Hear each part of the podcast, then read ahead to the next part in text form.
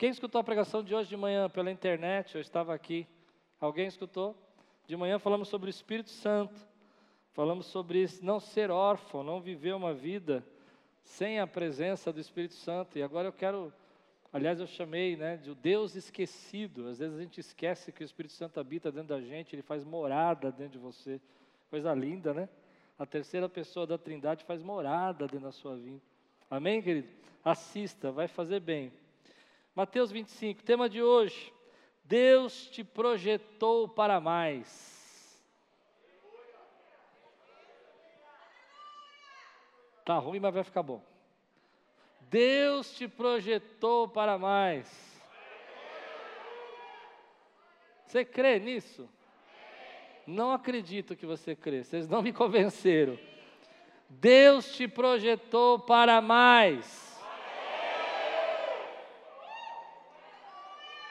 Olha de onde você saiu, olha de onde você estava, olha de onde você cresceu. Deus não te projetou para mais? Amém? Bom, eu vou usar essa parábola, mas eu quero pegar uma, um personagem só hoje e a gente estudar junto. E também será como homem, eu falei o texto não, Mateus 24, 14 a 30. Aliás, eu não fiz, né? Levante, estou vendo? Estou tão feliz que eu estou até esquecendo, né? Essa é minha Bíblia!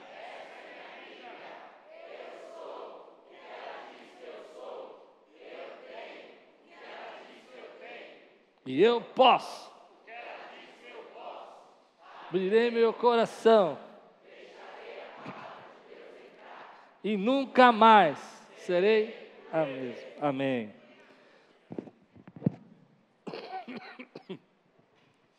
E também será como o homem que, ao sair de viagem, chamou os seus servos e confiou-lhes os seus bens. A um deu cinco talentos, a outro dois, a outro um, a cada um de acordo com a sua, com a sua, está escrito aqui na sua Bíblia, com a sua. Está com uma preguiça hoje, hein, povo? Com a sua capacidade. É. Em seguida partiu de viagem. O que havia recebido cinco talentos, imediatamente aplicou-os e ganhou mais cinco. Também o que tinha dois talentos ganhou mais dois. Mas o que tinha recebido um talento saiu, cavou um buraco no chão escondeu o dinheiro do seu senhor. Depois de muito tempo, o senhor daqueles servos voltou e acertou conta com eles. O que tinha recebido cinco talentos, trouxe os outros cinco e disse: O Senhor me confiou cinco talentos. Veja, eu ganhei mais cinco. O Senhor respondeu: Muito bem, servo bom e fiel. Você foi fiel no pouco, e eu porei sobre muito. Eu vou provocar você hoje, você vai ver. Eu vou, eu estou quebrando uma casca dura assim, mas você vai ver, vai abrir. Você foi fiel no pouco, e eu te colocarei sobre. A gente tem uma dificuldade de falar essa palavra muito, né? Diga aí, muito? Muito. Muito é o que, gente? Muito é? Muito. Ah, venha e participe da alegria do seu Senhor. Veio também o que tinha recebido dois talentos e disse: O Senhor me confiou dois talentos, veja, eu ganhei mais dois. O Senhor respondeu: Muito bem, servo bom e fiel. Você foi fiel no pouco, e eu porei sobre o muito. Venha e participe da alegria do seu Senhor. Por fim veio o que tinha recebido um talento e disse: Eu sabia que o Senhor é um homem severo, que colhe onde não plantou e junta onde não semeou. Por isso tive medo. Saí e escondi o seu talento no chão. Veja, aqui está o que pertence ao Senhor. O Senhor respondeu: serve mal e negligente. Você sabia que eu colho onde não plantei e junto onde não semeei? Então você deveria ter confiado meu dinheiro aos banqueiros, para que quando eu voltasse, o recebesse de volta com juros.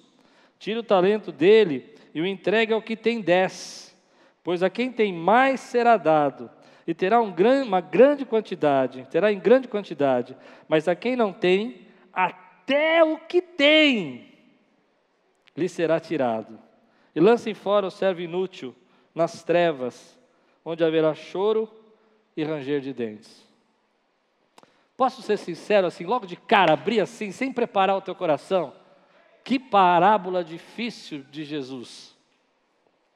Você consegue imaginar Jesus dizendo essas coisas? Serve inútil. Eu semeio no pouco. Você percebe que é, é uma parábola que parece que vai na contramão do que a gente espera às vezes. E eu preciso que você entenda isso. Imaginar Jesus dizendo para esse rapaz: Olha, até o que você tem. Não é uma pena? Você não tem dó desse menino? Até o que ele tem vai ser tirado. Eu estou amando a cara de vocês, está muito legal. Não é difícil você imaginar?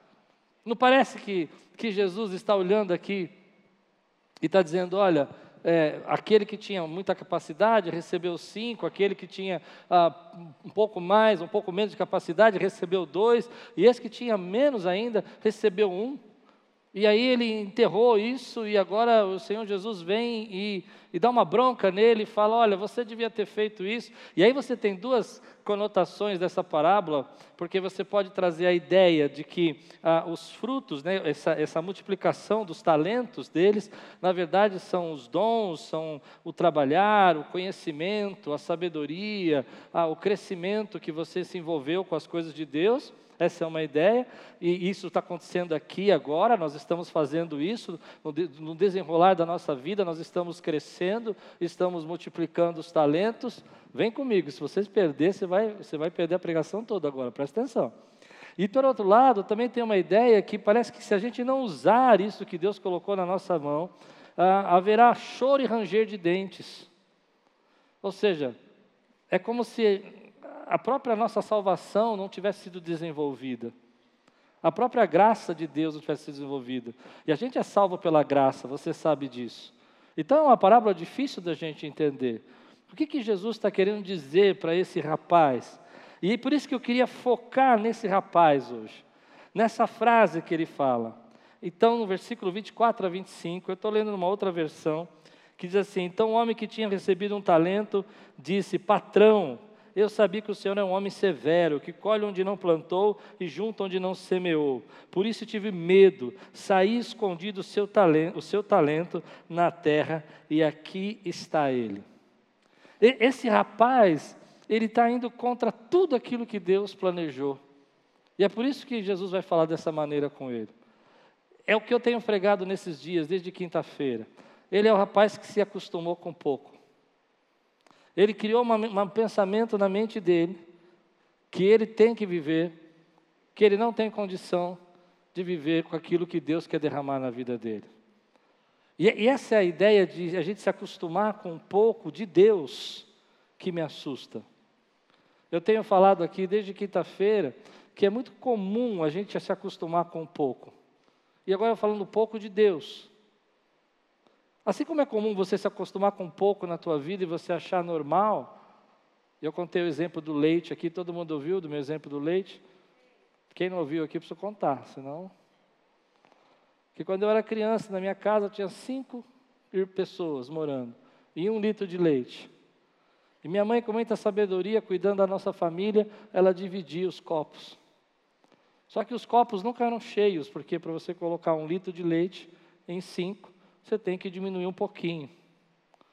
E a vida toda eu cresci assim, vendo aquele copo um pouco pela metade.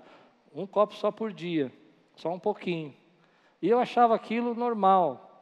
E alguém deve ter dito assim para mim: é, não, po não pode tomar mais.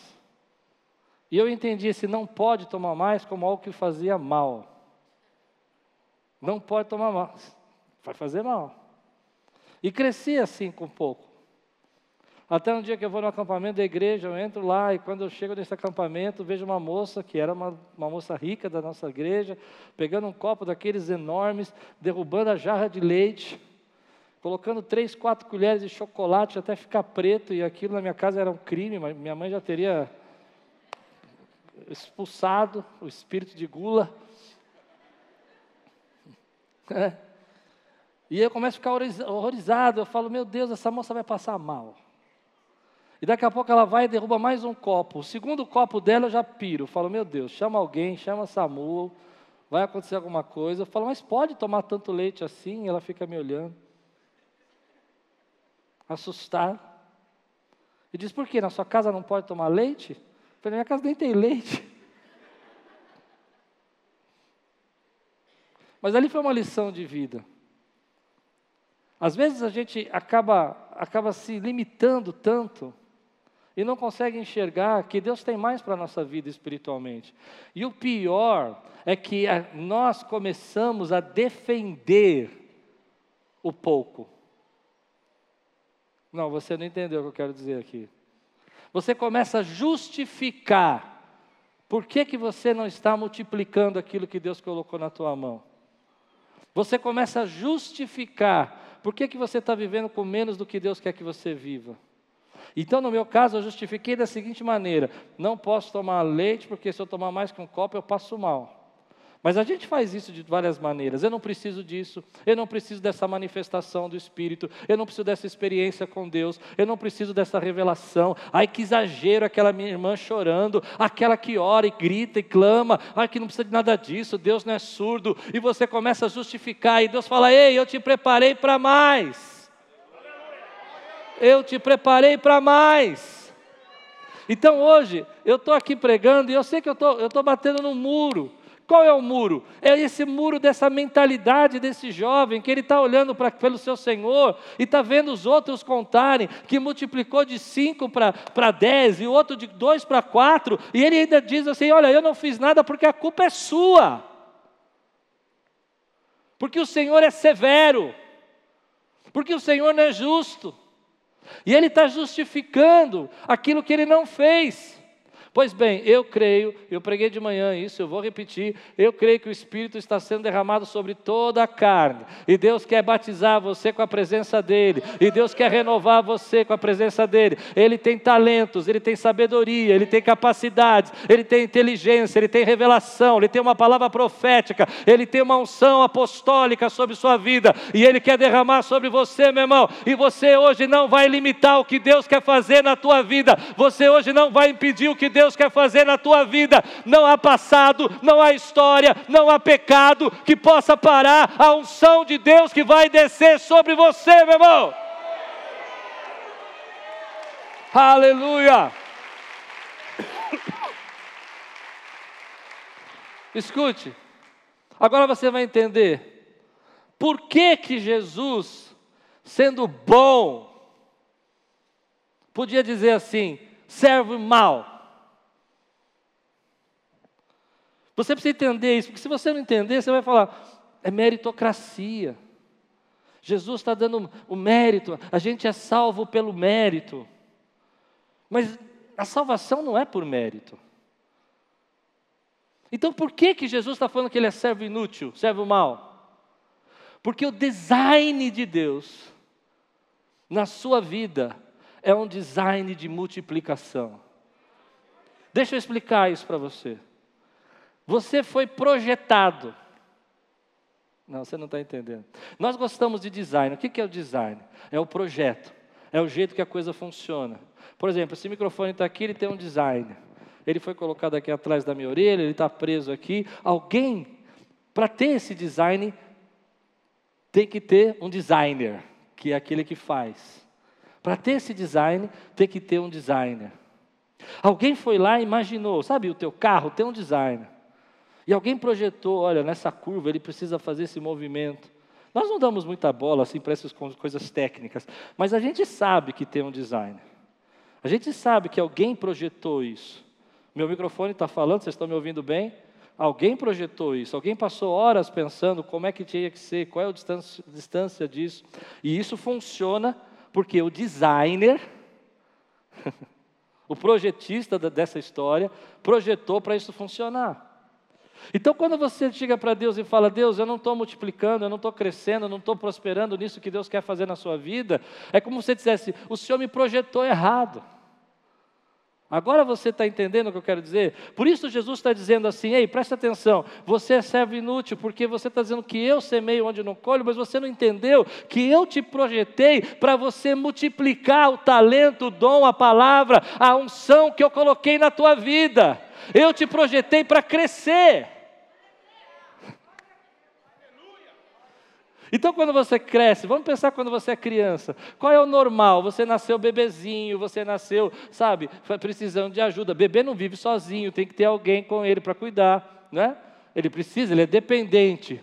Mas quando ele chega a uma certa idade, se o bebê cresce normalmente, ele vai deixar de ser dependente, porque ele foi projetado para isso, ele foi criado para isso. E Deus está dizendo: Ei, eu te projetei para você não ser mais dependente espiritual de ninguém, eu te projetei para você ter comunhão comigo, eu te projetei para multiplicar a sabedoria, o entendimento que eu coloquei na tua vida, eu te projetei para você ser cheio da minha presença. Você era um bebê, eu te criei, eu te chamei, eu te amei, mas agora eu fiz você crescer. Porque o designer, design de Deus é que nós cresçamos, é que a gente use o que Deus está nos dando. E aí você vai falar assim, pastor, mas como é que eu cresço? Só tem um jeito de você crescer, é usando. Porque tudo que você não usa, morre. Tudo que você. Eu tenho um exemplo para você aqui, passei agora. Dois dias, dois dias na cama. Não foi um mês. Não foi 15, não, dois dias. E para eu levantar no terceiro dia, eu tive que ter ajuda. Gente segurando o meu braço. E falando, vai devagar. Quem é fisioterapeuta sabe do que eu estou falando. Porque aquilo que você não usa, atrofia. E aí Deus está falando para nós, qual que é o design que eu te projetei? Eu te projetei para você enterrar o que eu coloquei na tua vida? Falou, não. E você está dizendo que eu sou servo mau? Eu te dei há uma, uma capacidade, eu te dei uma experiência, eu te dei uma unção. E dentro desse design eu fiz você para crescer. Mas você não quer usar o que eu te dei. E aí entra uma questão interessante, né? Porque esse jovem, ele não só se contentou com pouco, ele não só parou e, e ficou pensando que ele podia viver com menos, como ele desenvolveu dentro da vida dele uma cultura ruim. Vamos falar um pouco disso? Da onde ele tirou essa ideia que Deus semeia onde não colhe? Quem colocou isso na cabeça dele? Você sabe o que é uma cultura? São essas heranças que a gente recebe familiar, do nosso trabalho, da nossa vida, de pessoas, da nossa casa. E às vezes a gente não percebe que a gente está desenvolvendo toda a nossa vida, que Deus nos projetou para ser diferente. E eu vou tentar trabalhar essas duas coisas ao mesmo tempo, me acompanha. Primeiro que você foi desenhado por Deus para você ter comunhão com Ele. Ao mesmo tempo que você sofre uma pressão tão grande da cultura, dizendo que Deus não te ama ou que Deus não cuida de você. Faz sentido isso que eu estou pregando para você? Deus colocou dentro de você o Espírito dele, para que você sentisse a presença, para que ele fosse morada dele. Ao mesmo tempo que você escuta dos seus pais que você não é nada, que você não presta. Você já ouviu isso? E essas duas culturas, essas duas experiências, o design de Deus na sua vida e a pressão da cultura dessa sociedade entram em choque. Você tem Deus dizendo para você: não estejais ansiosos por coisa alguma. E o mundo dizendo para você: se você não correr atrás, sua vida não vai sair do lugar. Consegue perceber? E, e, aí há um momento desse nosso relacionamento que, embora Deus tenha nos projetado para nos derramar na presença dEle, para sermos morada do Espírito Santo, não me olhe assim, não, porque eu estou pregando bem, vocês estão com uma cara muito assustada. Embora Deus tenha te projetado para que você ouça a voz dele, oh aleluia. Você já imaginou que coisa linda? Deus te projetou para ouvir a voz dele. Não é tremendo? Embora Ele tenha te projetado para você receber a palavra de sabedoria dEle, para você ter prudência, para você viver de forma inteligente, sábia nessa terra. E Ele te projetou para isso. Para que você fosse criativo. Eu gosto de um pastor que ele fala que Deus nunca criou uma cadeira. Eu acho incrível isso. Por que, que palavra inteligente? Deixa eu explicar para você. Não é que ele não pode criar, mas ele nunca criou. Mas ele deu todos os materiais para a gente criar uma cadeira. Ele nunca criou uma cama. Consegue entender? Porque ele nos deu um design de criação, de criatividade. Não é tremendo isso? Ao mesmo tempo que dentro de nós corre uma cultura dizendo para nós que nós não podemos fazer, que Deus não nos ama, que a gente não pode viver aquilo que Deus tem para nós que nós não somos dignos ou merecedores daquilo que Deus quer fazer na nossa vida. Ou, como eu escutei outro dia, de pessoas dizendo assim: ah, eu não posso fazer esse curso, porque se eu fizer esse curso, eu não sei se eu vou capaz, ser capaz de terminar. Meu irmão, Deus te projetou para terminar o que você começa, Ele te colocou aí a capacidade intelectual para você viver. Ou como eu escuto às vezes, ah, eu não posso ser usado por Deus, ah, porque a minha vida não foi boa no passado. Meu irmão, Deus usou Ruth, uma moabita, ah, Deus usou Raabe, uma prostituta. O que, que Deus não pode fazer com a tua vida quando se você se lança na presença dEle, meu irmão? Então, como é que eu combato essa cultura ruim? Porque às vezes você conhece gente assim, gente ninja, pega um talento, um dom de Deus e vai multiplicar e tal, e é bênção na vida profissional. Mas quando se trata de coisas espirituais, trava tudo, porque dentro dele tem uma batalha. Ah, não, se eu me envolver com isso, o inimigo vai se levantar maior o que está em você do que o que está no mundo, meu irmão.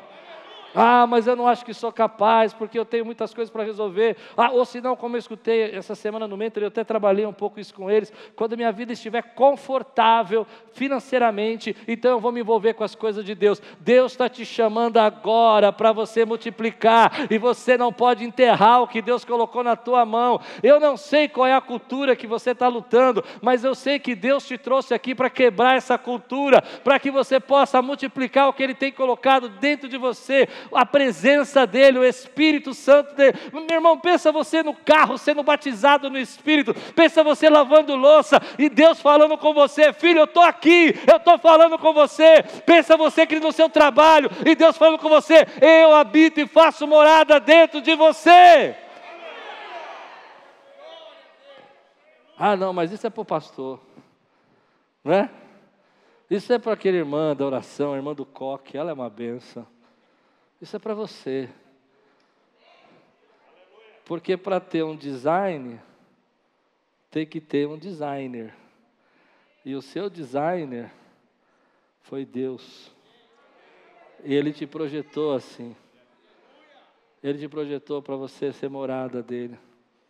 Mas como é que eu tiro essa cultura ruim dentro de mim? Eu preciso combater isso. Eu preciso encarar isso. Eu preciso olhar para esse momento da minha vida e perceber que o pouco não é o normal. E perceber que viver com aquilo que menos do que Deus quer fazer na minha vida não é o que Ele quer para mim. Por isso Deus pode cobrar dessa maneira, porque Ele te projetou para multiplicar, Ele te projetou para ser frutífero.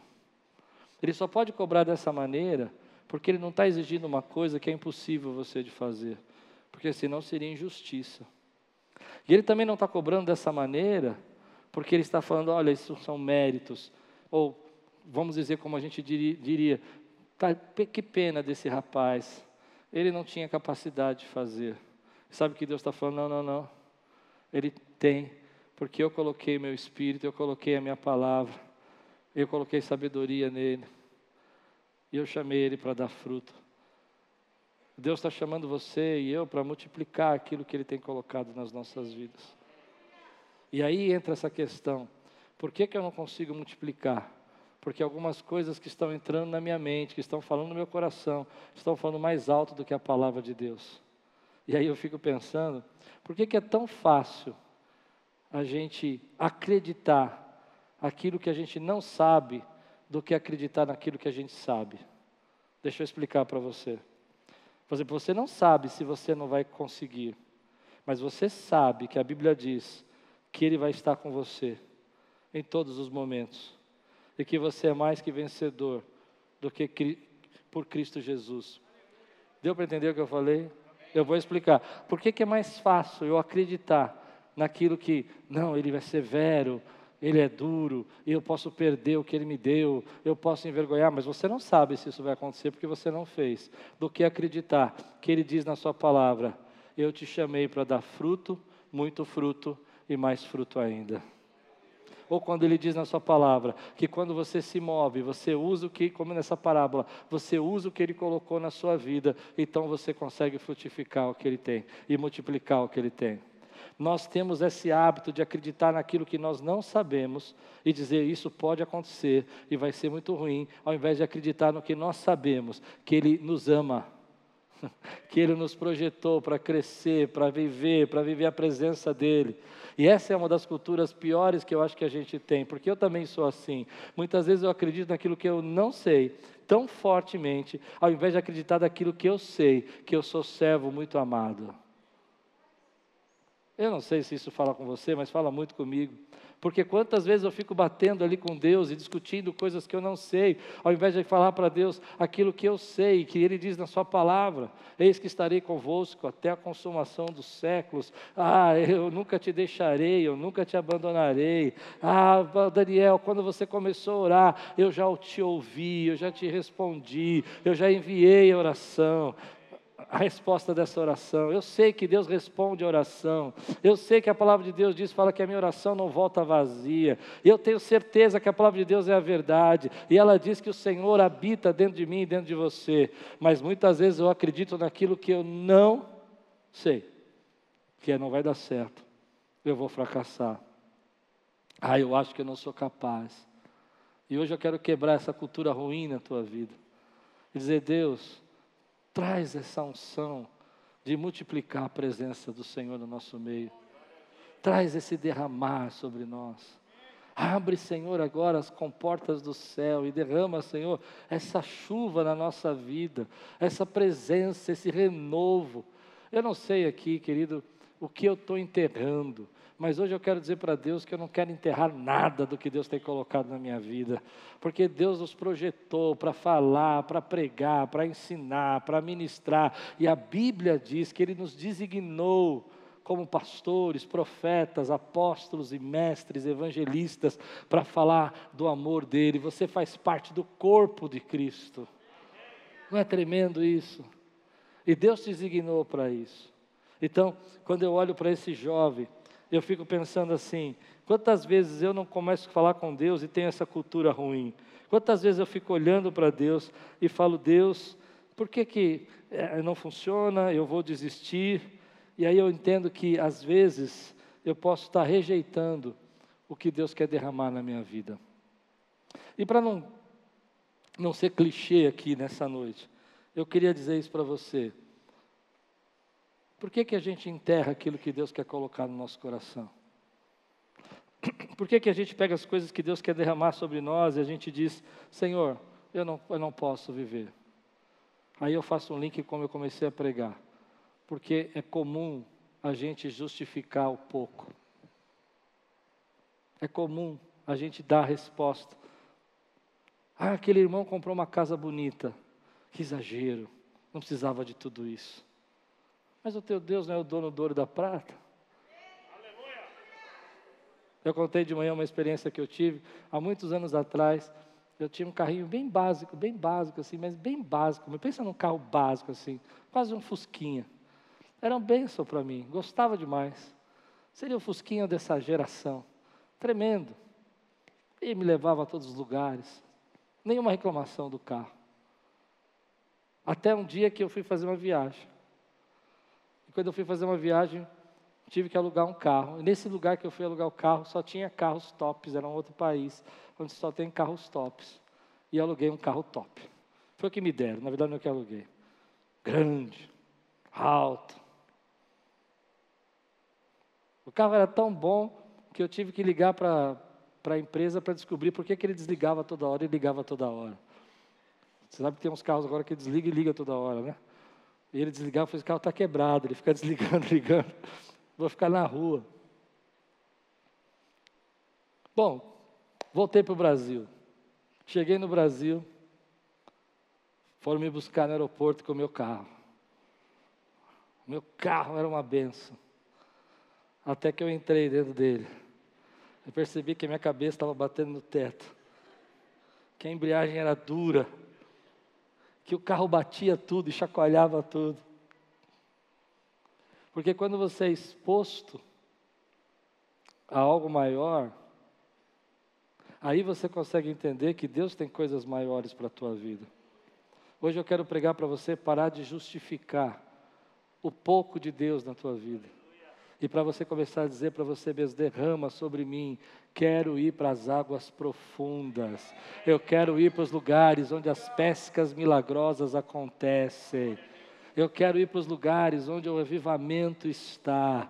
Eu quero ir para o lugar onde as línguas são faladas e são interpretadas. Eu quero ir para o lugar onde as curas acontecem. Eu quero ir para o lugar onde as revelações do Espírito são trazidas dentro do coração e as portas são abertas. E as portas que são abertas ninguém fecha. Eu quero ir para o lugar onde há alegria, onde há presença, onde há crescimento, onde há desenvolvimento espiritual espiritual, onde a gente clama e o fogo cai sobre a nossa vida, onde a gente sente a presença de Deus até no silêncio, porque a gente sabe que Deus está operando no nosso meio, meu irmão. Eu não quero viver com pouco e dizer, eu já vivi muito tempo com pouco, dizer assim, ah, Deus não me toca assim, Deus não me fala assim, Deus não me usa dessa maneira. Senhor, multiplica, usa como o Senhor quiser, porque tem coisa que eu não sei que o Senhor pode fazer, porque eu ainda não fui exposto, mas eu creio creio que o Senhor pode me expor essas coisas que eu nunca vi na minha vida e que estão acontecendo, porque o Senhor é o mesmo ontem, hoje, eternamente, e o Senhor não parou de agir, o Senhor não parou de falar, o Senhor não parou de se manifestar.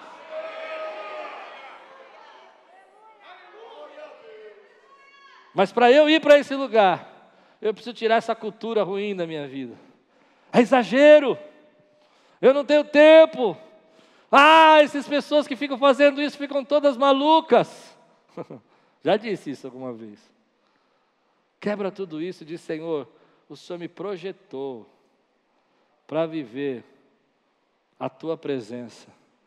E eu quero viver a porção dobrada do teu espírito. E se eu estou enterrando alguma coisa, é agora que eu vou desenterrar. E se tem alguma coisa que eu estou com medo de usar, que o Senhor colocou na minha vida, eu entendo que o Senhor me projetou para que eu possa usar isso para a glória do Teu nome. Basta de esperar, meu irmão, basta de justificar, basta, por favor, em nome de Jesus, de dizer: quando tiver tudo bem, você vai fazer o que Deus está te mandando. Não vai estar tá tudo bem nunca, meu irmão. A luta vai vir todo dia. Vai fazer agora o que Deus está mandando, meu irmão. porque é nesse jeito que Deus vai usar você para multiplicar. E quando eu falo isso, deixa, deixa eu falar uma coisa bem sincera, como pastor de vocês. Eu não estou falando de estereótipo. Repete comigo essa palavra linda que nem eu sei falar: estereótipo. O que é estereótipo? É aquela manifestação só por fora. Isso não me interessa. Ah, eu faço barulho, mas não estou sentindo nada. Eu me lembro uma vez que eu fui numa igreja e entrou uma moça eu ia pregar nessa igreja. E ali foi uma experiência interessante sobre estereótipo. Ela entrou na igreja, passou correndo por todo mundo, pegou uma bandeira e começou a mexer na bandeira e dançar e dançar e fazia assim, e eu não entendia nada. Daqui a pouco ela vira, vira, e eu não estava sentindo nada que ela estava sentindo. Falei, meu Deus, eu estou tão na carne que essa menina está no espírito. Você já sentiu assim, que a pessoa está tão no espírito, você fala, meu Deus, Daqui a pouco ela cai no chão. E ela cai no chão e eu, pastor, sabe como é, né? Falei, caiu no espírito ou não, né? Você já fica olhando, né? Vocês sabem como é. Aí eu fiquei olhando, ela deu uma arrumadinha no cabelo, arrumou a cintura, puxou a calça. E... Aí eu falei, ah, filha, se o Espírito Santo tivesse pego você, a última coisa que você ia pensar no seu cabelo, né? Se estava do ladinho certo, né? Daqui a pouco eu vou subir para pregar, era uma vigília. Aquilo é um estereótipo. Eu não quero julgar, mas é aquilo. E eu começo a pregar e ela passa toda, toda maquiada, toda vestida diferente e sai correndo e vai embora. Eu falo, meu Deus, mas agora que a palavra vai começar, eu não estou falando de estereótipo, eu estou falando de presença real do Espírito Santo na tua vida, meu irmão. Eu estou falando de você acordar de manhã. Você sabe o que é, você já viu o estereótipo. Me lembro uma vez que é uma outra vigília mais engraçada que essa. Eu fui numa vigília e tinha um rapaz que corria, ele corria, fazia barulho, ele corria. E eu fiquei só olhando. Eu falei, Jesus, me perdoa, eu estou na carne de novo, porque eu estou vendo esse menino correr e eu não estou sentindo nada. Senhor, se eu estou na carne, mostra para mim. Ele bateu na, na pilastra da igreja, com a cara no chão, assim, bateu, pá! Na hora que eu estava olhando, eu falei, Jesus, não era para ser tão forte assim. E aí ele caiu no chão, aleluia! Eu falei, Jesus, agora, agora pegou. Agora vai queimar. Eu não quero estereótipo. Eu quero ouvir a voz de Deus. Eu quero ser guiado pelo Espírito. Sabe quando você antigamente, ou agora recentemente, ouviu a voz do Espírito, o Espírito falou com você, e você foi para um lugar e as portas se abriram? Você já teve uma experiência de tomar uma decisão na sua vida e Deus falar com você poderosamente e falar: você tem que ir para esse lugar? Eu me lembro uma vez, há muitos anos atrás, esse dia eu achei que eu estava, estava meio variando assim. Eu estava dentro do ônibus, indo para casa, e eu morava num, num, condomínio onde tinha uma entrada que era uma subida íngreme e tinha uma outra que era uma, uma escadaria enorme. Então a gente nunca subia por essa escadaria, que era muito difícil, a gente subia pela, pela rampa. Era íngreme, mas era mais menor. Era menor. E o Espírito Santo falou no meu coração assim: desce do ônibus. Eu falei, como assim? Desce do ônibus. Eu vou eu descer agora, eu vou ter que subir para essa escadaria toda. Desce. Agora. E eu desci, mas eu subi aqueles 300 degraus falando com o Senhor assim: Senhor, eu estou maluco. Senhor, eu estou ficando doido. Senhor, por que, que o Senhor fez isso? Cansado. Está vendo? Não vai acontecer nada. Só coisa da minha cabeça. E quando eu estou chegando na porta do meu apartamento, pela parte de trás do prédio, veio um carro assim me dando farol. Era um amigo do trabalho, que fazia anos que eu não via, mas que sabia que eu morava ali. E foi lá na minha casa, porque ele não tinha contato, não tinha nada, ele foi lá ver se eu estava lá. Ele falou: Não acredito que eu achei você. Eu não acredito. Eu preciso de uma oração. falei, como assim? Você veio aqui para. É, preciso de uma oração estou desesperado, minha esposa me abandonou, eu não sei o que eu vou fazer da minha vida, eu estou pensando em me matar. Eu falei, vamos lá em casa, vamos orar. E a gente foi em casa e começamos a orar. Ele não era cristão, ele aceitou a Jesus naquela noite. Deus salvou a vida dele. E eu me lembro que quando eu orei com ele, ele teve algumas manifestações, e no final ele olhou para mim e falou assim: Sinto uma paz que eu nunca tinha sentido na minha vida. E eu fico imaginando que Deus às vezes quer guiar a nossa vida desse jeito. Sabe como foi, fez com Davi? Subirei ou não subirei? Vou lutar ou não vou lutar? Perseguirei ou não perseguirei? Deus fala: persegue, porque vai alcançá-los. Deus tem palavra de crescimento e de multiplicação para a tua vida. Você já foi guiado assim pelo Espírito Santo? Você já teve alguma vez uma experiência que Deus falou assim, vai que essa é para você e eu preparei isso para a tua vida? Quantos aqui já viveram uma experiência dessas? Quantos creem que Deus pode trazer de novo novas experiências assim? Essa palavra profética que vem sobre a tua vida, essa palavra profética que vem sobre o teu coração. E quando eu falo palavra profética, eu não estou falando apenas de uma revelação, assim diz o Senhor, mas aquele toque do Espírito na tua vida, aquela sensação de Deus no seu coração, sabe? Que se acorda de manhã e fala: Deus, eu preciso fazer isso, eu preciso operar, eu preciso fazer essa obra, eu preciso, Senhor, estar nesse lugar, eu preciso, Senhor, viver essa experiência, porque o Senhor me projetou para mais, e eu quero viver o mais que o Senhor me projetou. Eu quero que o dom dessa. O Senhor me deu o dom de inteligência. Nós nascemos com inteligência. Mas agora eu quero ter o dom de sabedoria e de conhecimento. E eu vou multiplicar o dom de inteligência em dom de sabedoria e dom de conhecimento. Ah, o Senhor me deu saúde. Agora eu quero multiplicar essa saúde em vida, em paz, em transformação, em bênção em outras pessoas que eu vou poder ajudar por meio dessa saúde. Você crê que Deus pode fazer isso na sua vida? Então é por isso que Jesus não está sendo mal. É por isso que Jesus não está sendo severo. É por isso que ele está dizendo que vai para o lugar de ranger de dentes, e a gente não gosta dessa frase, mas a frase do Hernandes semana passada, maravilhosa, é melhor falar do inferno do que para lá, né? E o texto está falando para mim, esse texto é claro, ranger de dentes, o que, que é isso? O que, que você entende que é esse lugar de ranger de dentes? Onde há trevas e ranger de dentes. As pessoas falam, não, ah, Jesus nunca falou disso. Está escrito, Jesus falou. E por que, que ele está falando isso? Porque você foi projetado por Deus. Deus te deu essa capacidade. E você precisa quebrar isso que está impedindo você de viver o que Deus tem para você. Deus não quer que você viva com menos. Ele quer que você multiplique a sabedoria, o conhecimento, o talento, o dom que Ele colocou na sua vida. E é por isso que Ele não é severo demais. Ele te projetou para isso. Ele te deu dentro de você força, capacidade de superação para você, sabe, vencer as batalhas da tua vida. É, não é fácil, há problemas, há dificuldades, mas Ele colocou dentro de você tudo o que você precisa para você, junto com Ele, multiplicar o que Ele tem colocado na sua vida. Você recebe essa palavra no seu coração? Se você não quer viver com menos, querido, eu vou fazer um desafio para você. Dê espaço ao Espírito Santo na tua vida. Como eu preguei de manhã, dê espaço a esse Deus esquecido, que às vezes a gente não lembra que mora dentro da gente, para que Ele fale, para que Ele conduza, para que Ele traga destino, para que você seja aquilo que Ele planejou para você. E se você crê que Deus está chamando você para um tempo de viver essa multiplicação, viver realmente essa expansão, se você entende que Deus te projetou para isso, para dar fruto, muito fruto e mais fruto ainda, e você quer viver isso nesse tempo, eu quero orar com você.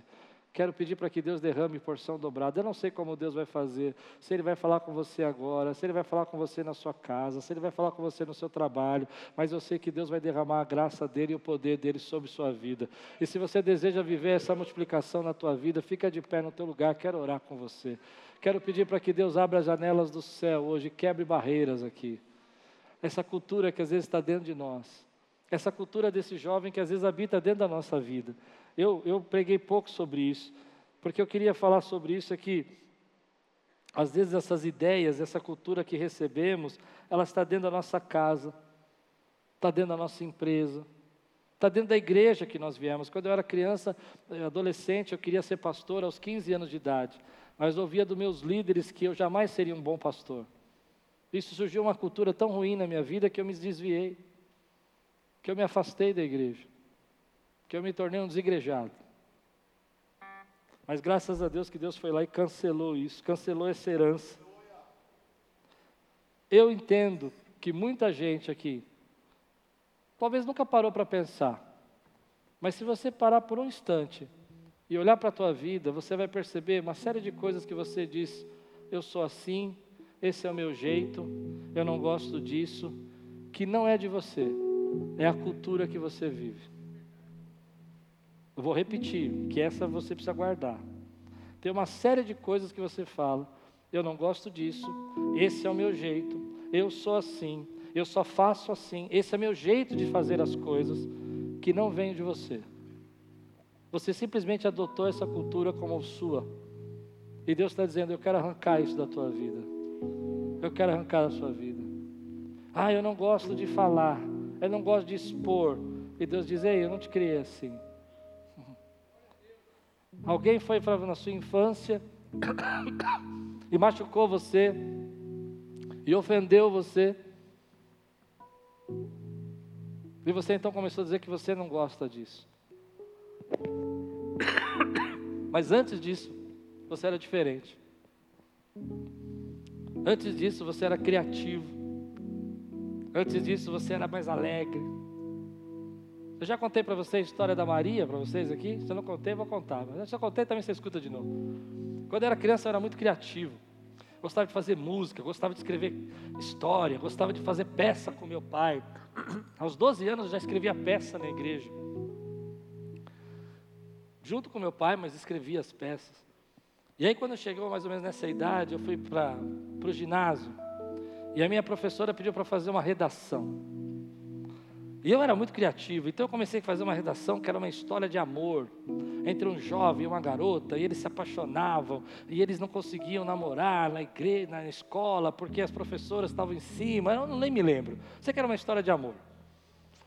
E aí, na minha frente, estava sentada uma menina chamada Maria das Graças, que ela tinha uns olhos tristes. Você não sabe o que é olho triste? Você procura lá na Bíblia. Ela tinha olhos tristes. Sabe o que é olho triste? A Bíblia fala que a esposa de Jacó, Lia, né? Ela tinha olhos tristes. É um jeito da Bíblia falar que ela não era muito bonita.